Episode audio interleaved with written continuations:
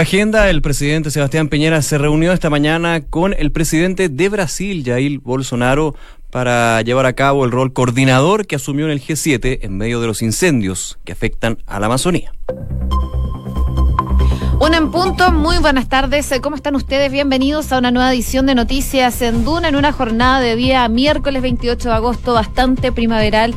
Hace calorcito en Santiago. Está bien caluroso, fíjate. Está rico igual. Sí, para no, caminar. no. Pero uno con chaleco como que siente la necesidad de sacarse. Así es, hay 26